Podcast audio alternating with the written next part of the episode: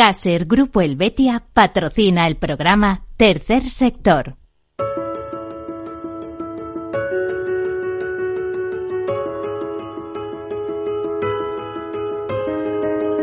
Tercer Sector, un espacio para la economía social, un programa dirigido por Miguel Benito.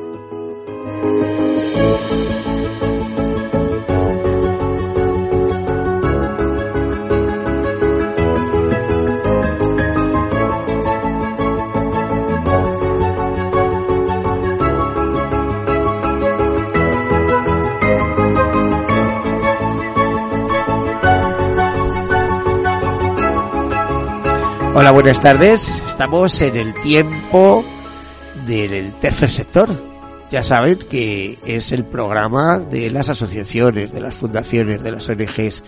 Pero no solo, eso sería el tercer sector social. El tercer sector es mucho más amplio. También en el tercer sector encontramos a las cooperativas, a las mutuas, a las mutualidades, a otras formas de asociación laboral. Eh, tercer sector, que quiere decir que es un sector que no es público, que es privado, que genera beneficios, porque dicen, no, el tercer sector no genera beneficios, sí que los genera. Lo que pasa que esos beneficios se reinvierten en el fin fundacional para que fueron constituidas las compañías. Es decir, eh, ese fin fundacional que normalmente enlaza con la acción social, la cooperación internacional, la defensa del medio ambiente, la lucha contra el hambre, la educación, el empoderamiento de las mujeres, tantos y tantos objetivos que, bueno, podríamos alinearlos, como aquel que dice con los 17 ODS, con los objetivos de desarrollo sostenible y sus muchas metas.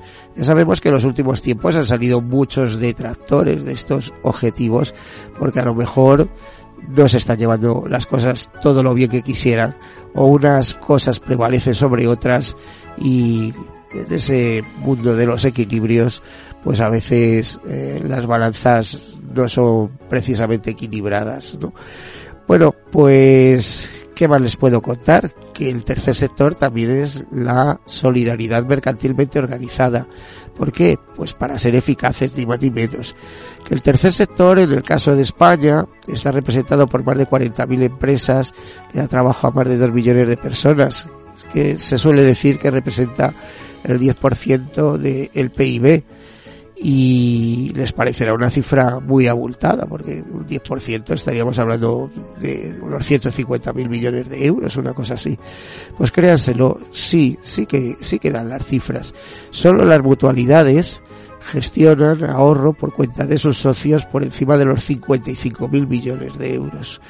Esas 40.000 empresas, muchas de ellas asociadas en la CEPES, en la Confederación Española de Empresas de Economía Social, pues eh, hay algunas de esas empresas, fundaciones, etcétera, que son cabeza de grandes grupos empresariales. Así que en economía social hay mucho desarrollo y mucho por desarrollar. Se habla de que es el futuro, ¿eh? pero es un futuro que ya tiene amplias raíces. Les voy a contar algunas notas de actualidad y entramos en nuestro tema interesante. No van a ser demasiadas notas, pero sí interesantes. Comenzamos.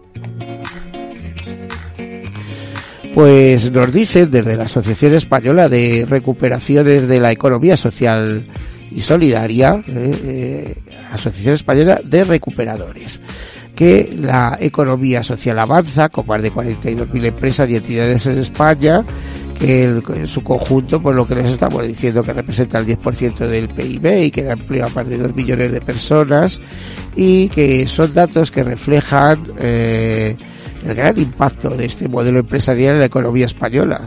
Les diría más, en toda Europa eh, si en España trabaja dos millones y pico de personas, en toda Europa hay más de 13 millones de personas trabajando en el tercer sector. Bueno, pues esto lo comenta Carmen Aja, directora de AERES, que es la Asociación Española de Recuperadores de Economía Social y Solidaria. En su balance de 2023, la asociación subraya que este modelo, que propone un desarrollo económico viable y socialmente justo y también sostenible, eh, se encuentra avalado por organismos internacionales. Sin ir más lejos, durante el pasado año la ONU aprobó la primera resolución de su historia para impulsar la economía social y solidaria a nivel global, en un texto que anima a sus miembros a promover y aplicar estrategias, políticas y programas que apoyen y potencien como modelo alternativo con capacidades para generar trabajo de calidad. Pero fíjense que nosotros llevamos con este programa, con ese nombre, Tercer Sector Capital Radio, desde que fundamos esta emisora, ¿eh? desde que este año cumplimos 10 años. Es que somos eh, anteriores incluso a eh, la, puesta en marcha de ese objetivo de la Agenda 2030 ¿no? y sus ODS. Eh, a nivel europeo, en la Conferencia Europea de Economía Social, en la que participaron 19 países este otoño pasado y que dio lugar al manifiesto de San Sebastián que firmaron eh, pues todos esos países participantes, eh, hay un documento que pone énfasis en la necesidad de reforzar el marco político del sector y que reconoce que las entidades de la economía social son actores clave en el mercado único europeo y sociedad. La directora de AERES, esta Carmeraja, señala que es necesario comunicar más y mejor el impacto de este modelo más sostenible y social y promover la colaboración entre la empresa privada, la administración pública y las entidades sociales. Al nivel general se requieren ajustes legislativos para potenciarla, como la adaptación del IVA o la reserva de mercado en la contratación pública. Este año se espera un crecimiento en las ventas de temas de segunda mano, claro, lo dicen los recuperadores, que ya aumentaron el pasado año un 33% y que supone casi el 5% de las ventas en el sector de, de moda, en concreto en el textil. Carmelaja apunta que en Aeres estamos convencidos de que la economía circular será una tendencia clara este año, impulsada por las estrategias de sostenibilidad y las regulaciones, pero habría que incidir en la necesidad de intervención de las instituciones públicas. Esta asociación de recuperadores dice que eh, ha sido que tiene distintos logros alcanzados, ¿no? una asociación de recuperadores en la que participan 37 entidades asociadas. Y como principales hitos destacan el lanzamiento de la recuperadora, una iniciativa de circularidad que trata de reunir en un marco global y unificado su actividad de recuperación textil y otros productos de segunda mano de sus entidades, al mismo tiempo que reforzar su modelo de inserción laboral de colectivos vulnerables. Su alianza con el BSH para facilitar a las entidades de redes electrodomésticos en desuso ha recibido el premio Activistas por el Futuro del Ministerio de Derechos Sociales y Agenda de 2030 en la categoría de transición ecológica. También esta asociación participó en la reunión ENCO, el método europeo en el que se ponen en común y articulan los esfuerzos de los Estados de la, miembros de la Unión Europea para introducir para impulsar e introducir la transición ecológica. En 2024, AERES, la Asociación de Españoles Recuperadores, celebra su 30 aniversario fundacional.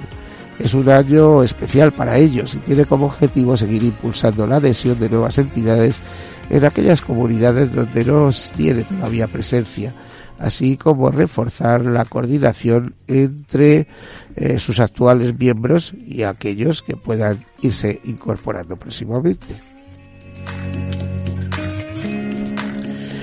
Y otra nota nos dice que más de un millón de personas reciben una mejor atención sanitaria gracias a la labor de Fundación Recover eh, Hospitales para África eh, un viaje de mil millas comienza con el primer frase. Eh, es una frase atribuida al filósofo Lao Tse que resume la trayectoria de 17 años de cooperación al desarrollo de Fundación Recover Hospitales para África. Gracias al apoyo desinteresado de sus socios y sus colaboradores, esta ONG especializada en salud en África subsahariana ha conseguido mejorar los servicios sanitarios en países como Camerún, Costa de Marfil o a los que tiene acceso 1,2 millones de personas.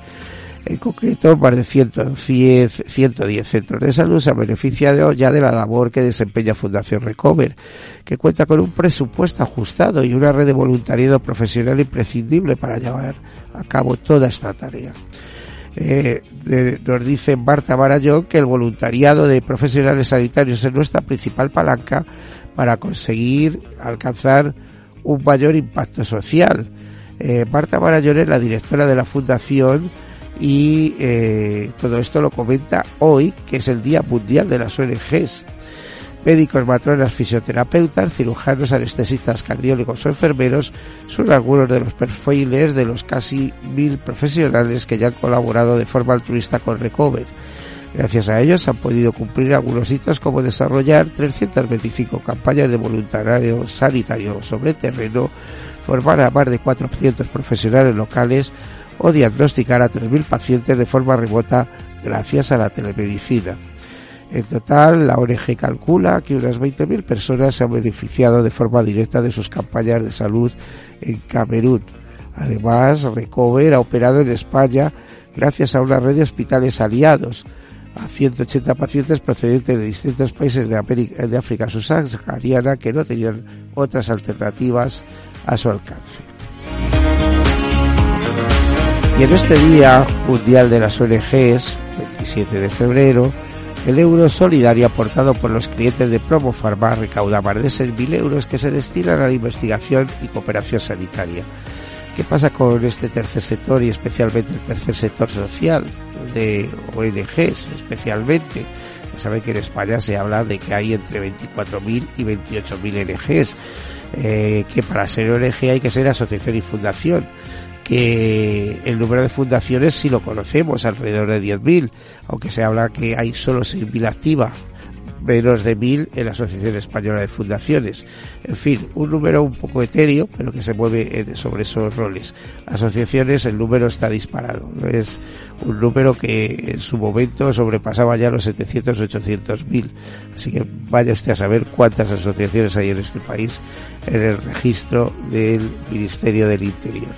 Bueno, pues eh, la nota nos dice desde Promo Pharma es que eh, los clientes de Promo Pharma han podido participar en un total de cuatro campañas solidarias en colaboración con WorkCo durante el año 2023 recaudando en una iniciativa que se llama Eurosolidario. En la compra un total de 6.360 euros y que la lucha contra la desnutrición infantil en cuerno de África la atención integral en mujeres con cáncer de mama, la investigación para el cáncer de piel y el cumplimiento de ilusiones de niños y niñas enfermos a través de la campaña eh, han sido las apuestas de la compañía para añadir su granito de arena en pro de la investigación y cooperación sanitarias. Pues eh, nos dicen desde Promo Pharma que el 27 de febrero, es decir, hoy, no es una fecha sin más, que las ONG desarrollan un papel esencial para informar y sensibilizar a la sociedad sobre problemas que afectan al mundo global como la pobreza, la desigualdad, la injusticia, las crisis humanitarias, la investigación en torno a enfermedades, los desplazamientos de la población o el cambio climático y para contribuir a una mayor aportación en términos de bienestar para la población. Las empresas españolas y sus alianzas juegan un papel fundamental. La parafarmacia online de referencia, Procofarma, sigue reafirmando su compromiso por la salud de las personas y sus acciones solidarias. Y dice que sabemos que la salud es nuestro bien más preciado y que colaboran por ello periódicamente con diferentes ONGs que tienen como objetivo estudiar e investigar determinadas enfermedades, así como contribuir a causas humanitarias en regiones subdesarrolladas. La compañía contribuye con distintas iniciativas de responsabilidad social corporativa. Bueno, pues en estas campañas que se han llevado en los últimos tiempos está la lucha contra el y la desnutrición infantil, la atención integral a mujeres con cáncer de, de mama, como decíamos, la investigación de cáncer de piel o cumplir ilusiones de niñas y niños enfermos. Pues eh, hasta aquí esas notas y damos la bienvenida a Mariano García Patrón, que es presidente de UCAN, de la Unión de Cooperativas Agrarias de Madrid, con el que vamos a hablar de algunos proyectos y algunas cosas.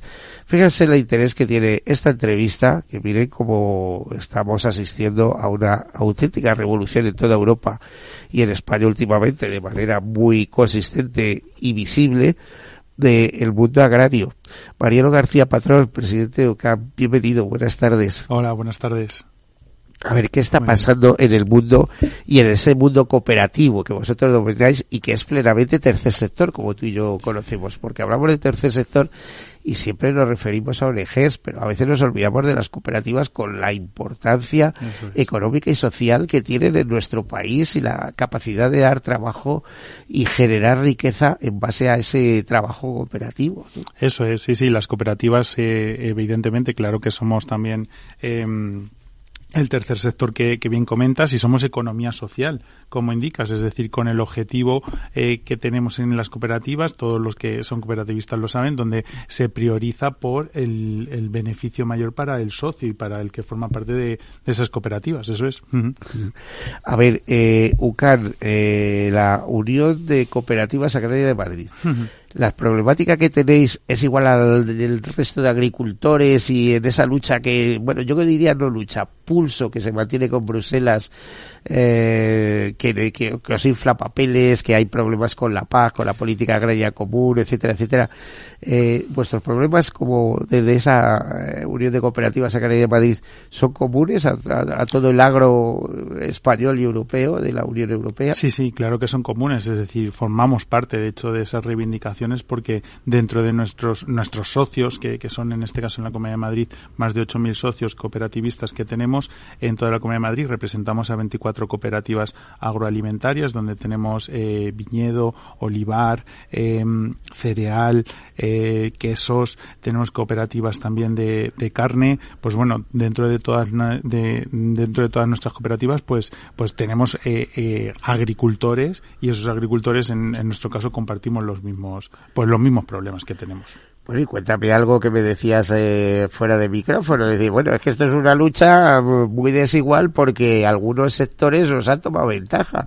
Entonces el campo se parece el hermano pobre. O sea, aquí el, el lema es descarbonizar a toda costa pero eh, está clarísimo que vosotros sois utilísimos es eso es, que eh, primero eh, el campo es estratégico porque producir alimentos es estratégico. En España además entre el campo y los transformados hay un potencial increíble cuando digo transformados quiero decir hay una industria una potente industria gracias a la producción de alimentos en España eh, que, que, además, bueno, yo creo que es referencia mundial, ¿no? Todo el mundo dice que, qué bien se come en España, pero es que aparte de eso, eh, una lata de sardinas que se hace en España no tiene nada que ver con una lata de sardinas de las que venden en Francia, por cierto, cuatro veces más cara que aquí, etcétera. Entonces, sí, el, problema que tenemos y lo que detectamos en este caso desde cooperativas y desde el mundo agrario es que eh, necesitamos y lo que reivindicamos tanto a nivel, eh, en este caso eh, nacional como a nivel europeo es que las normas que rigen en el campo eh, se sigan con unas directrices de los propios agricultores. Es decir, no se puede hacer una transformación agrícola a nivel eh, europeo sin, contar, con, el agricultor. Es decir, y eso es lo que realmente estamos reivindicando. Lo que reivindicamos es que, que el agricultor forma parte de la solución de los posibles problemas que podamos tener. Es decir, el agricultor tiene que tenerse en cuenta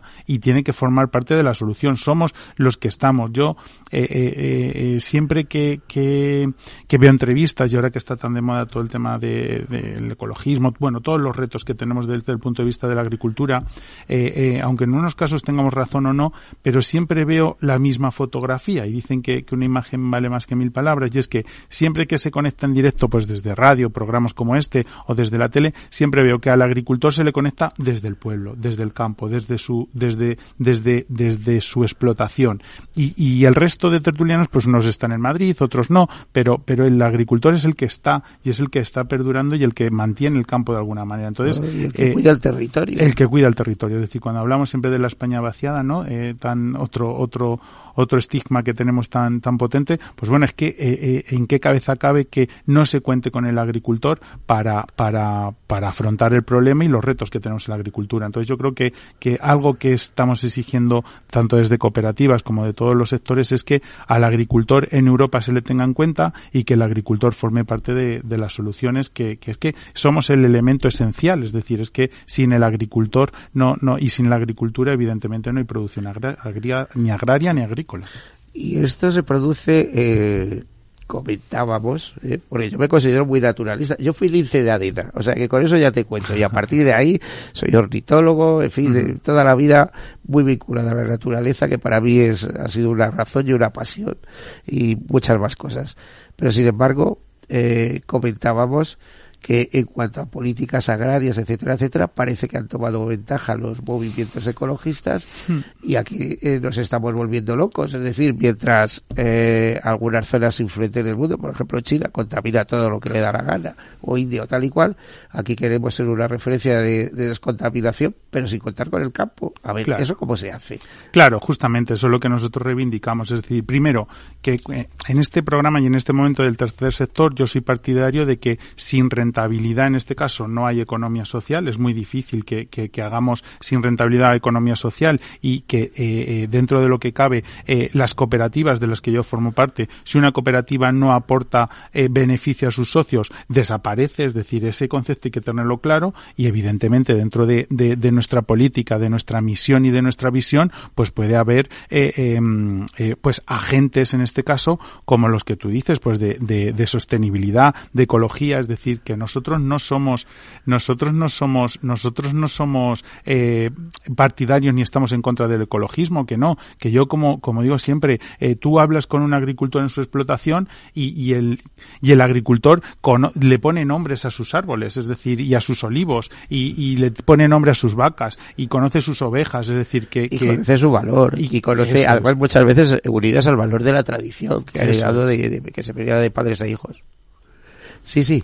Eh, Mariano, pues eh, vamos a hacer una pausa dentro de un, minuto, incluso menos que un minuto.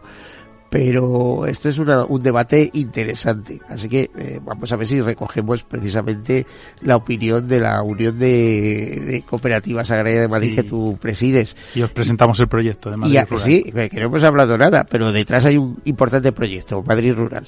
Eh, hacemos una breve pausa, enseguida continuamos. Hasta ahora. Gracias.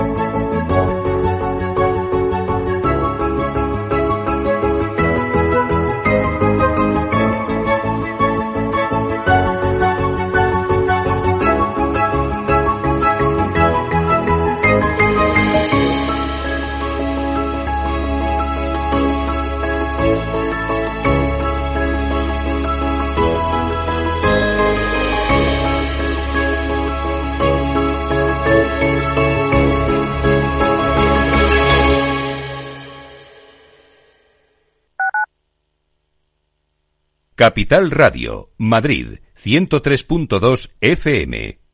Disfruta de la mejor cocina gallega en Montes de Galicia. Todo un clásico moderno en el barrio de Salamanca. Disfruta de la variada dieta láctica, de las mejores carnes y pescados tratados con respeto y transparencia y regados con una de las mejores bodegas de la zona. En grupo, en familia o en pareja, Montes de Galicia te ofrece el espacio perfecto en cada ocasión.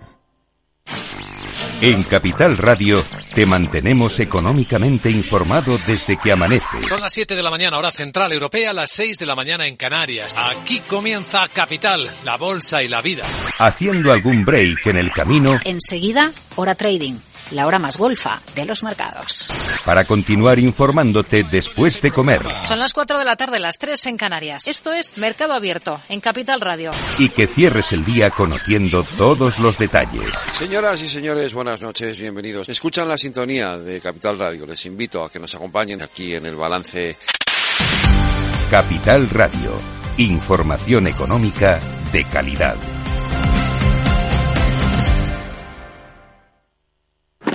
Si te gusta el pádel, en Capital Radio tenemos tu espacio.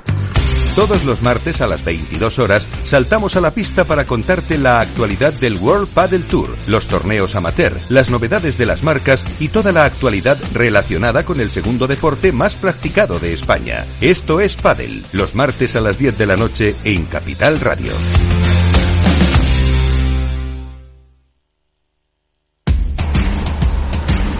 No pierdas detalle de todo lo que afecta a tus inversiones y a tu bolsillo. Toda la información en Mercado Abierto con Rocío Arbiza, de 4 a 7 de la tarde en Capital Radio.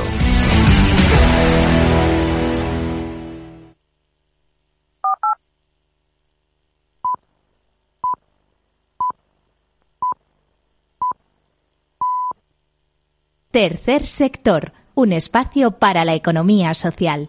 Un programa dirigido por Miguel Benito.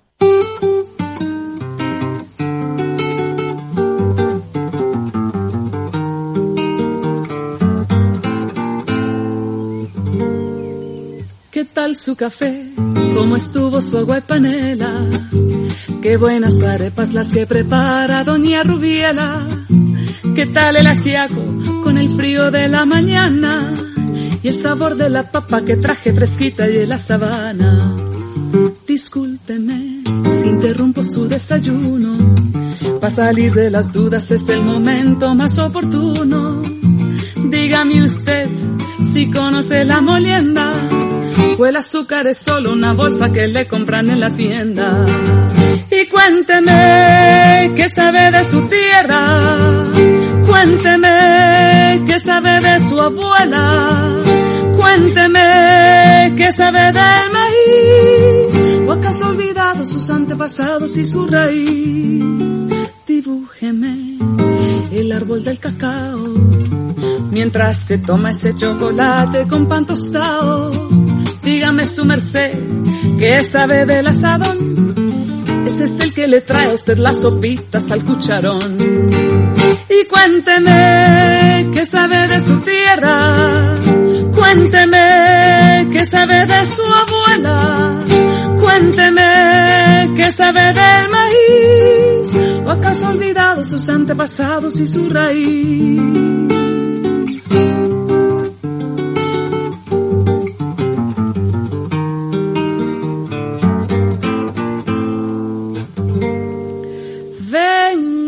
Cuento los cuentos del huerto y de la malanga, la yuca, la yota, los chontaduros, la quinoa, las habas y la guatila.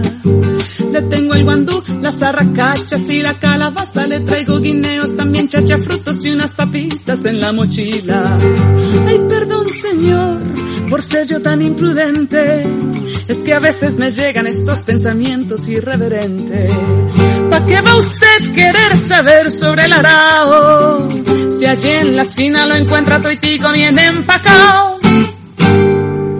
Pues Toitico bien empacado de Kitty James, ¿eh? para nosotros ya se ha convertido en un híbrido, un, lema, y más cuando hablamos de cosas del campo. Eh, esto es el problema que tenemos a veces los humanos, que vamos al supermercado, eh, los ciudadanos, ¿no? vamos al supermercado, lo vemos Toitico bien empacado y pensamos que eso, bueno, lo producen las fábricas. Y no, detrás está la agricultura, está el agro, está el sector primario, si no fuera por él, ¿qué sería de nosotros? En fin, eh, aparte de admirar, ayudar ¿Cómo podemos colaborar la ciudadanía? Pues imagino que de alguna manera presionando a las autoridades para que a su vez eh, presionen en Bruselas, para que a su vez eh, la política agraria común se haga más racional y pensemos que también los agricultores son de alguna manera guardianes de la naturaleza, ¿eh? que eh, el tema viene de, lejos, viene de herencias, viene de sus raíces en la historia, en fin, con una amplia problemática. Estamos compartiendo programa con Mariano García Patrón, presidente de UCAN, de la Unión de Cooperativas Agrarias de Madrid, que nos decía cuenta con 8.000 socios y 24 cooperativas agroalimentarias de, de todo tipo y además, hace unos días presentaban un proyecto que se llama Madrid Rural, del cual vamos a hablar a continuación. Mariano es vocacional, porque hace unos minutos me comentaba que él trabajaba en un banco, en el sector financiero y demás, y decidió, pues, hacerse de alguna manera agricultor. ¿eh? Eh, ¿Y eso de dónde te viene, Mariano, de nuevo?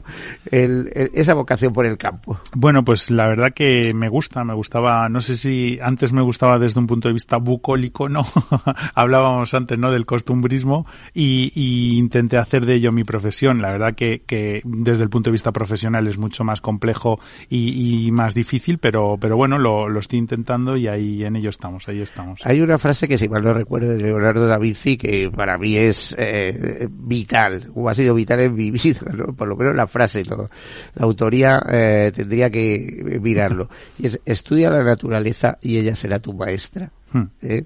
Puede estar así, que, o sea, nos hemos vuelto tan tecnológicos, tan, tan ciudadanos, tan inversos y tal, que nos olvidamos que al final somos naturaleza. Eso es, sí, sí. Además yo, eh, eh, cuando trabajas en el campo te da todos los años una cura de humildad, porque lo que te sirve para un año al año siguiente no te sirve. Es decir, el aprendizaje en el mundo, por eso hay que poner en valor esta profesión y, y a los profesionales del campo, que, que, muchas veces luchamos con los estigmas de, de antaño, ¿no? Del que vale se iba a la ciudad y estudiaba y el que no valía, ¿no? Como se decía vulgarmente o tradicionalmente, eh, se quedaba en el campo. No, no, es decir, eh, el campo campo tiene un aprendizaje que, que, se extiende en el tiempo. Eh, por un ejemplo, tú siembras en el mes de octubre un cereal y hasta el mes de junio del año siguiente no ves los resultados, si lo has hecho bien, si lo has hecho mal. Es decir, y además te pueden venir lluvias en unos meses diferentes del año siguiente. Es decir, que, que el mundo del campo y la profesión del campo eh, eh, exige muchísimo intuición y, y, muchísima profesionalidad porque, porque es cambiante y, tienes que ir adaptándote y cambiando eh, pues bueno, con, con, el cambio climático, ¿no? Sí, que, que, tenemos ahora. Mariano, que también exige muchísima inversión. Ya no puede ser agricultor cualquiera, porque sí. hace falta tener mucho terreno, muchas parcelas, que si no son tuyas tienes que alquilarlas, mucha inversión en maquinaria, mucha, es decir, al final eres empresario sí o sí. sí, sí. Eh, además, pues tienes que contratar mano de obra para recoger determinados cultivos o para uh -huh. eh, transformar o para hacer y, y, hay que contratar gente, gente que, bueno, eh, no sé cómo te diría, creo que a los agricultores todo se les pone eh, hacia arriba, ¿no? sobre todo cuando tienen que contratar mano de obra sí. para el campo, etcétera. No, es una profesión. los costes eh, disparas por todos lados. ¿no? Sí, es una profesión que, que, requiere conocimiento, es decir, que hoy en día, pues es un agricultor para acceder a la agricultura y tiene que ver luego el proyecto de Madrid Rural mucho con este tema de, de acceso a la tierra y esta problemática de también de rejuvenecimiento que, que ahora te comentaré, pero que, que, evidentemente un profesional del campo y un agricultor profesional de hoy en día requiere muchísimo esfuerzo y conocimiento, es decir, sí, sí, ya no vale como antiguamente. Decir, no sé, claro que ya no es una agricultura de autoconsumo, sino que es una agricultura de, de, rentabilidad y de vivir de ello. Entonces, pues claro que el agricultor hoy en día pues genera eh, y gestiona unas cifras. Piensa que los tractores que estamos viendo todos los días hoy en la tele, un tractor de esos mínimo de los 150.000 euros no baja. Es decir, y te pongo un ejemplo, pero bueno, el acceso a la tierra y el precio de la tierra también es complicado. Eh, eh, hay que gestionar eh, cuentas de crédito, hay que gestionar también campañas, seguros, que, que me he comentado lo del seguro. Es decir, sí. que un agricultor hoy en día es un profesional con un currículum que, que muchos de Deloitte envidiarían, ¿no?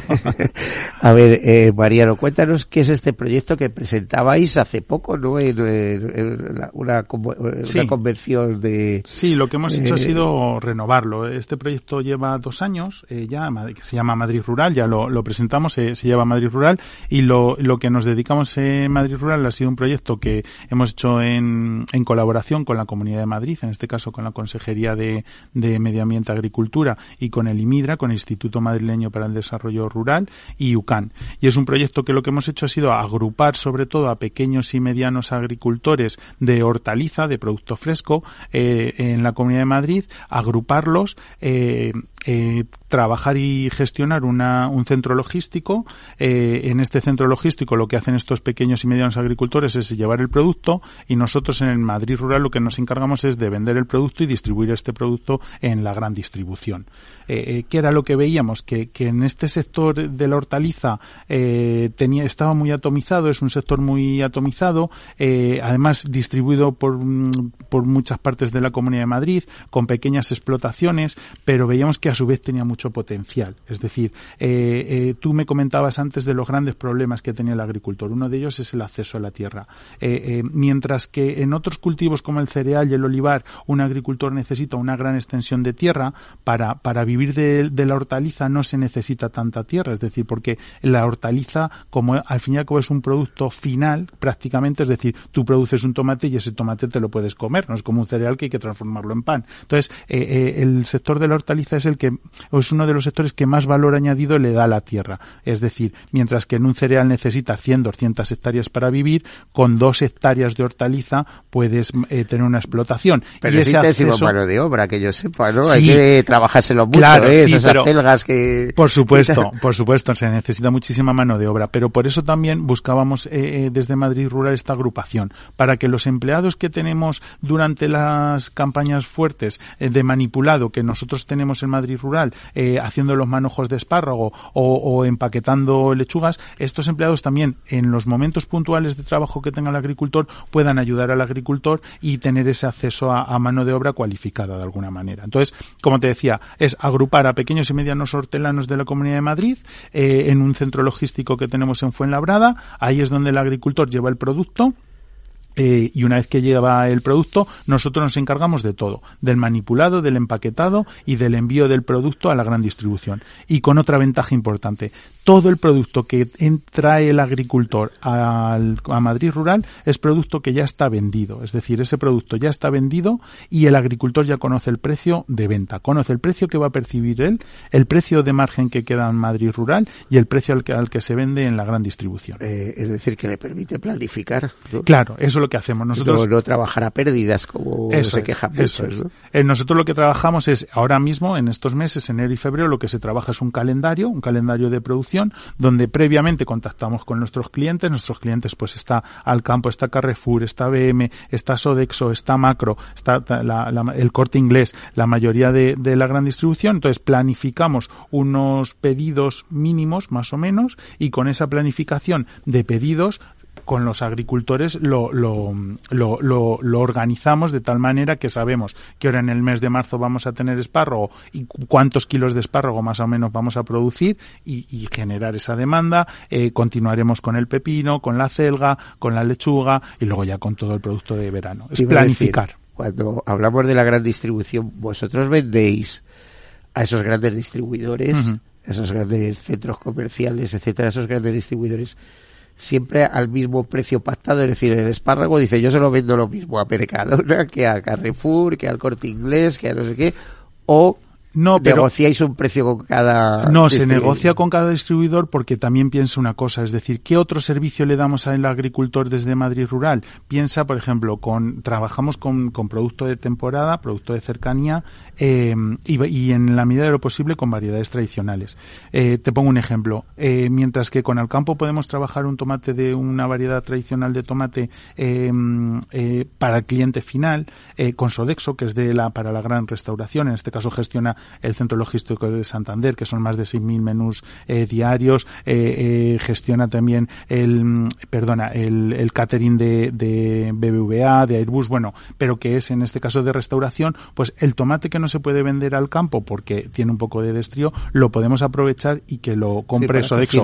¿no? Porque es un producto de mala calidad, sino porque como va a otro tipo de elaboración, pues ahí el agricultor, un producto que tiraría, pues lo podemos vender en diferentes nichos. Entonces, está con cada... entendido. Es un tomate un poco feo que vale fenómeno Eso para es. hacer pisto. eh, o- Eso es, eso es, eso es. Eso a lo mejor Eso no es. vale para ensalada, pero vale para pisto. Eso pues es, entonces en ese, otro valor. Eso es, entonces en este caso el agricultor pues puede aprovechar tanto el tomate para el cliente final a 3 del campo que tiene su precio, como el tomate para Sodexo que tiene su otro precio. Es decir, con cada, con cada cliente se, se trabaja un precio, incluso en algunos casos una variedad en concreto porque la quieran ellos trabajar.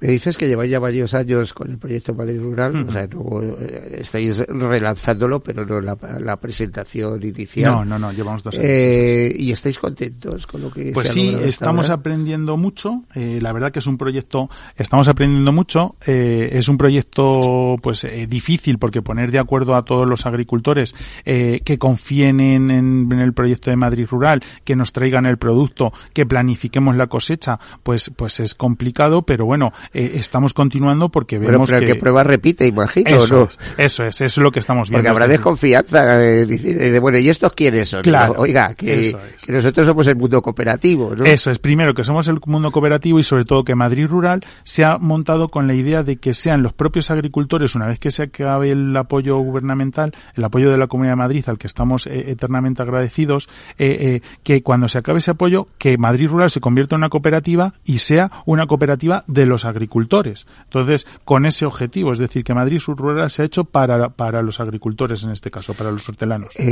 ¿Qué apoyos ha prestado la Comunidad de Madrid? Que imagino, por lo que estás comentando, es, ha sido la chispa impulsora, ¿no? Sí. Es decir, Sí, hay que sí. Hacer algo, ¿no? Sí. que acercar al campo a la distribución o alguna cosa de eso. Pues sí, la verdad que por parte de la consejería, por el consejero en este caso de Agricultura y por el director general de Agricultura también, pues hemos tenido pues apoyo pleno, eh, tanto por la consejería como por la dirección general y luego también nos está apoyando muchísimo el IMIDRA, que, que también depende de la dirección general, eh, pues son los tres organismos que, que nos han ayudado y nos están apoyando muchísimo en este proyecto y, y- y hay que decirlo, por supuesto. Podemos hablar de toneladas de producción que pasan a través del proyecto. Madrid Rural y de a ver, y de ingresos, es decir, eh, la- el, el volumen de, de ingresos que estáis moviendo de... Sí, sí, mira, te, cuento, recursos. es que no lo- me lo sé de pe a pa, es decir, Por que eso, estoy todo el día. eh, que- para eso eres el presidente. te Claro, sí, sí. Sí, mira, el año pasado gestionamos unos 150.000 kilos eh, de producto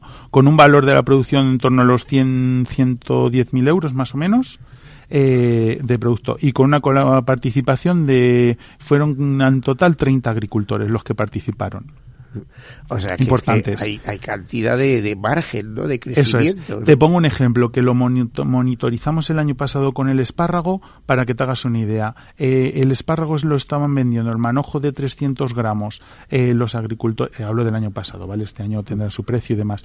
Eh, estaban vendiendo el, el manojo en torno a euro y medio más o menos y a través de la comercialización con Madrid Rural, crear la marca de Madrid Rural, producto de cercanía, producto local y de temporada, pues llegaron a percibir eh, 50 céntimos más por manojo de 300 gramos los agricultores. Eh, ya te digo, creo, creo que hay mucho margen. Vamos, eh, ¿o Sí, no? claro, a ver, eh, con estas producciones... Mucho, creo que hay mucho margen para crecer. A ver, tengo sí, que... a ver, que también es verdad que los que, que en la Comunidad de Madrid el campo, eh, yo siempre decimos tenemos un leva en, en UCAN, en cooperativas, que Madrid también es campo, pero tenemos pues eso, eh, retos como son pequeños productores, pequeñas eh, explotaciones, que, que, que hay que eh, eh, ayudarlas y estimularlas. Recorrido tenemos mucho, por supuesto, y a este año, de hecho, nuestro objetivo es llegar al medio millón de kilos. Después del año pasado alcanzar el, el- los 100.000 kilos, eh, este año eh, nuestro objetivo es, pues eso, llegar a- al medio millón de, de kilos Estáis comercializados. trabajando para ellos, estáis dando a conocer el proyecto, estáis pidiendo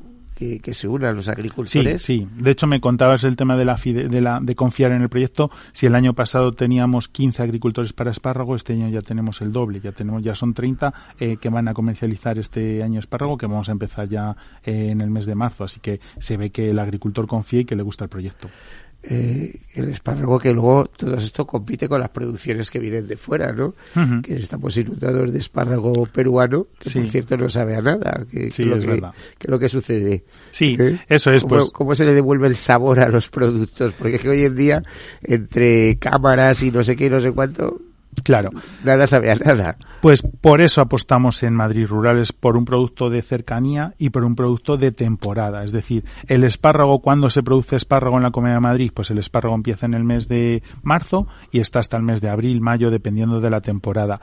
¿Qué es lo que le da sabor? Pues, pues esa temporalidad, es decir, cuando es el momento justo de esa producción, que, que es súper importante. Y luego, una cosa muy importante, la inmediatez, la cercanía. Es decir, nosotros tenemos espárrago que hoy se está, eh, hoy se ha cogido por la mañana el agricultor en el campo, por la tarde se han hecho los manojos y se ha fajado y, y al día siguiente por la mañana ya está a disposición del cliente. Con las acelgas nos pasa igual. Eh, eh, claro, es que es una acelga que está eh, en Fuenlabrada, sobre todo, que es donde, bueno, en Villa del Prado también hay muchísima. allí de- sí, sí, sí, en, el, en el producción. Parque Agrario, en Fuenlabrada. De hecho, es curioso porque a un lado de la carretera está la universidad y las casas, ¿no? Y al otro lado de la carretera están los campos de, de, de acelga. Pero bueno, en Villar del Prado y en muchos, muchos municipios también hay bastante acelga. En Pero- Villa del Prado hay mucha producción mucho, agraria. mm, sí. Mucho invernadero, eso es. Pero, pero claro, ¿qué pasa? Pues que esa celga se coge por la mañana y hay días que incluso por la tarde ya está en, el- en los lineales. Entonces, una celga que en el día esté a disposición del cliente, que además es un cultivo de hoja, pues es donde realmente se le da valor añadido a la cercanía. Es una celga que, que, tú la, la coges con la mano y, y cruje como, como una patata frita. Oye, ¿y qué opinión te merece eh, una iniciativa que ya lleva unos cuantos años, eh, como la de la Cámara de, bueno, de la Comunidad del Gobierno de Madrid, Comunidad, etcétera, del Ayuntamiento, de el primer sábado de mes, eh, ese mercadillo de productos ecológicos, etcétera, que se pone en la Casa Campo, que por cierto estaba rotado. ¿Eh? y que a lo mejor vas a buscar los famosos garbanzos de Dacanzo y a las dos de la tarde no queda un puñetero garbanzo desaparecido. pues bueno, ¿qué opinas? pues que es una iniciativa, nosotros formamos parte de esta iniciativa, en este caso una de nuestras vamos, todas nuestras cooperativas que están integradas en UCAN acuden y son iniciativas con, de la Cámara Agraria, en este caso junto con la Comunidad de Madrid, pues igual que lo que fomenta a través del mercadillo es el producto de, de, calidad. Es un poco, eh, eh, en este mercadillo ha roto un poco el estigma que teníamos de los mercadillos tradicionalmente en España, ¿no? Que eres como... si está hasta arriba. Sí, por eso. que he ido allí, está hasta arriba. Sí, y además se, se mezcla un poco pues el consumir el tomate allí mismo para probarlo con una copa de vino, es decir, y, y están los productos de mayor calidad de la Comunidad de Madrid en, ese mercadillo. Y como te decía y rompe un poco el estigma de asociar mercadillo con mala calidad que en otros sitios es totalmente al contrario y en este caso sucede eso. Es decir que se, se, se asocia mercadillo con lo mejor de la Comunidad de Madrid. Y no habría que reproducir eso eh, un poco más. Sí, todo lo que podamos, evidentemente. Si, si... eso lo podríais llevar vosotros desde, eh, desde ese proyecto Madrid Rural también o esa unión de cooperativas. Sí, sí, la unión de cooperativas tenemos eh, un mercado todos los sábados, no, una vez al Sí, sí, los hay. Está el mercado itinerante también promovido también por parte de la Comunidad de Madrid que cada, cada fin de semana se hace. A, un pueblo. Ese se hace, está replicado, está replicado. Sí, sí, ese está estudiado ya con unas bolsas muy bonitas. Sí, sí, sí. Una serie de cosas. Eh, bueno, pues eh, síguenos contando cosas sobre este Madrid rural que la verdad es que pinta muy bien. Eh, pero veo que está todavía un poquito en patillas. ¿Cómo pensáis crecer de esos 110.000 eh, kilos de producción a medio millón? A ver cómo se convence a los agricultores. Bueno, primero lo que tenemos que convencer es al consumidor a que lo consuma, es decir, que desde aquí hacer un llamamiento a todos los consumidores potenciales. ¿Tenéis algún sello específico que diga Madrid? A, eso voy, es decir, pues que todos los consumidores que van, en este caso a los supermercados, que busquen el, el logotipo y la marca de Madrid Rural, que es con la que se comercializa el el producto, eh, que lo busquen y que, y que busquen, en este caso en los supermercados, el producto de Madrid Rural. Nosotros este año, para llegar a toda esa producción, tenemos unas campañas que tenemos en calendario para aumentar la producción, es decir, pues como te digo, eh, aprovechando la, mm, aprovechando eh, en este caso el producto de temporada, la temporalidad, pues en cada momento se va a hacer hincapié en un producto. En el mes de marzo vamos a hacer campaña fuerte del del, espárrago. Como te decía, en el mes de abril eh, continuaremos con el pepino, con el calabacino, con la, con la lechuga. Cada mes vamos a tener un, un producto que es el mes estrella de ese producto en concreto de temporada que, le, que haremos campañas con la gran distribución que quiera, pues de, cabeceras y de, y de promoción para que se consuma ese producto. A ver, una pregunta un poco caciosa. Eh, por ejemplo, los restaurantes donde más márgenes suele quedar, suele ser en los vinos, curiosamente, y de la comida, dicen no, en los vinos. En, el campo, en los productos que comercializáis, ¿cuál es el producto que más margen le queda al agricultor? Claro, a ver, eh, ¿dónde está? A ver, luego evidentemente tenemos momentos y picos, ¿no? Pero el mayor margen al agricultor está en el producto más terminado. Por eso te decía la importancia de empezar Madrid Rural con hortaliza, porque evidentemente, aunque tenga más mano de obra, evidentemente, porque está más terminado, pero siempre hay más beneficio cuanto más terminado está el producto. ¿Qué producto está más terminado de todo? Yo, por ejemplo, que soy productor de, aceituna para aceite, de cereal para, para, para piensos y para, y para harinas, pues en el tomate, que es un producto súper terminado. El mayor margen siempre del agricultor es cuanto más terminado esté el producto, mayor margen va a tener. Eh, ¿Y qué te parece? ¿Qué opinión te, te, ofrece esto? Porque el consumidor lo que busca es comodidad. Eh, te vas al mercado o a cualquier otro supermercado y te dan ya las acelgas de hoja empaquetadas o te dan las espinacas empaquetadas. ¿Esto puede ser vuestro objetivo?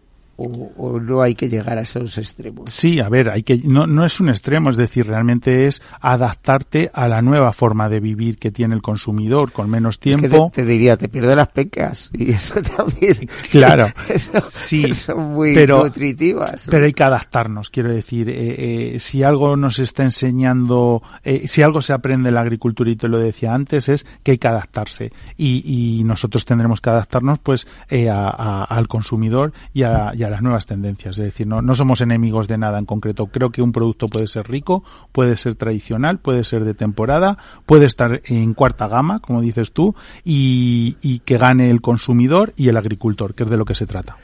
Bueno, pues mira, estamos ya en los últimos minutos, últimos eh, eh, minutos de, de, de programa, así que te dejo ahí el micrófono para que lances el mensaje que tú quieras. Pues sí, pues bueno, a todos los consumidores potenciales de Madrid que vengan, que busquen en las superficies que, os he comentado, que busquen el, logo y la marca de Madrid Rural y a los agricultores de hortaliza que nos puedan estar escuchando, que no hayan oído el, el proyecto de Madrid Rural, que nos llamen, que, que vengan a conocernos y que, y que hacemos un, también un efecto de llamada para ellos para que puedan comercializar el producto a través de, de Madrid Rural. Que Madrid Rural se ha hecho por y para los agricultores. Por cierto, eh, los pagos son, ¿cómo funciona el tema del pago?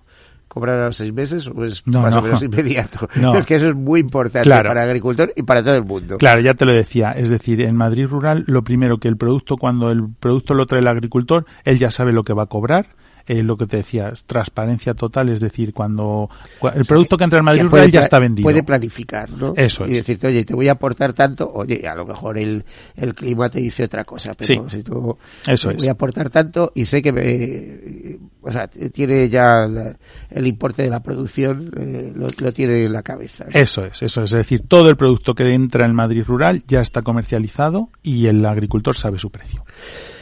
Bueno, pues hasta aquí hemos llegado, ¿eh? estamos ya en el último minuto, así que nos toca despedirnos. Mariana García Patrón, presidente de UCAN, de la Unión de Cooperativas Agrarias de Madrid. Eh, ha sido un auténtico placer compartir contigo. Además, eh, no sé cómo te diría, me sale la vela, me, gusta mucho hablar del campo. Yo te invitamos a que veas nuestras fincas, a que te montes en Yo soy de capital, pero, siempre me, ha inspirado mucho el campo. Pues invitados estáis todos los de Capital Radio. Muchísimas gracias por darnos la oportunidad hoy de, de poder contaros el proyecto y la verdad que, que, me he sentido muy muy bien y muy muy bien tratado. Muchas gracias. que este sábado ahí en la Casa de Campo hay mercadillo de, de, mundo cooperativo también y de todo esto, de productos. Que busquen, que busquen ahí en, el mercado, que busquen en los productos. Eh, eh, ¿Vosotros cómo se llama vuestra empresa? Yo, EUCAN, eh, bueno, somos todas las cooperativas, pero bueno, la cooperativa de, concreto de la que yo formo Red España, que además también tiene, tiene están en este caso en la, en la Cámara Agraria, en los mercadillos de Cámara Agraria con vinos y aceites muy buenos. Vale. Bueno, pues hasta aquí el programa, como les decía. Pues nos despedimos de María García, de Mariano García Patrón. Les saludamos a ustedes, desearles feliz semana y recuerden, como siempre, lo mejor está por llegar. Les dejamos con las campanas por la salud de la Fundación, eh, la Fundación Músicos por la Salud.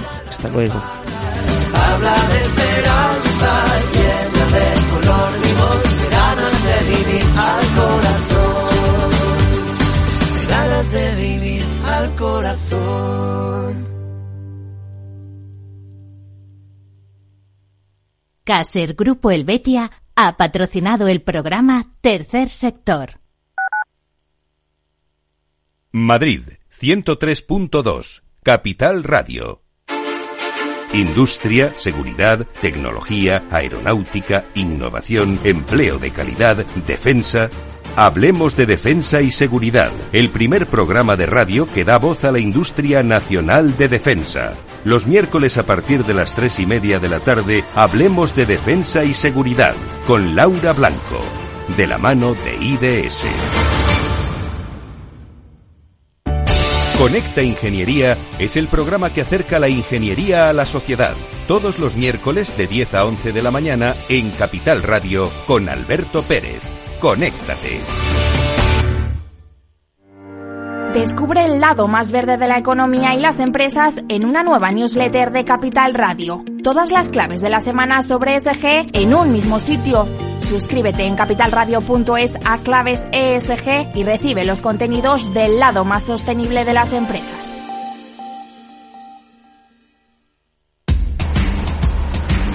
No pierdas detalle de todo lo que afecta a tus inversiones y a tu bolsillo. Toda la información en Mercado Abierto con Rocío Arbiza, de 4 a 7 de la tarde en Capital Radio.